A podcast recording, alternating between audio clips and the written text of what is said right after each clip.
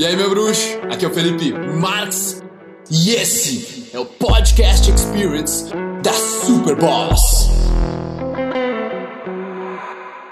Então, eu queria saber até onde vai o egoísmo saudável. Tipo, até onde, até que ponto cabe de ser egoísta. Tu não pode dar o que tu não tem. Então, o egoísmo faz parte de ti. Tu é um indivíduo. Tu tem o teu ego, teu ego nasceu contigo.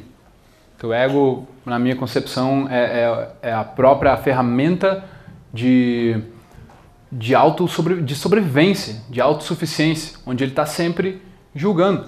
Agora, quando tu entende, cara, eu só vou poder doar quando eu tiver,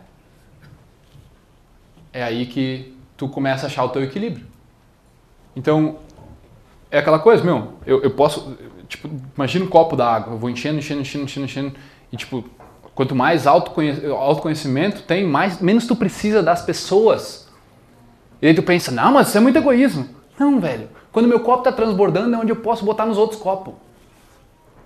Eu não posso dar antes eu ter. Aquele porque a nossa cultura nos incentiva a sempre não, dá para os outros primeiro. Mas dá para os outros quando tu é miserável, velho.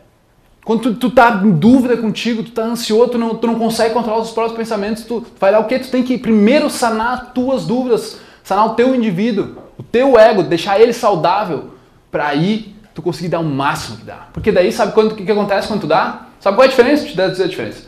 Quando tu tá dando e tu não tem, hein, tu não te conhece, tu tá dando esperando algo em troca. Quando tu dá sabendo quem tu é, tu não precisa de nada da outra pessoa. E tu dá sem esperar nada. That's the fucking difference. Cheers. Ouvidores de podcast, muito obrigado por me darem ouvidos, por me darem uma voz. Eu espero que vocês tenham apreciado isso também, que vocês tenham evoluído, curtido pra caramba. E se você quiser comentar, compartilhar, o seu boca a boca é o meu oxigênio. Tamo junto, irmão. Peace.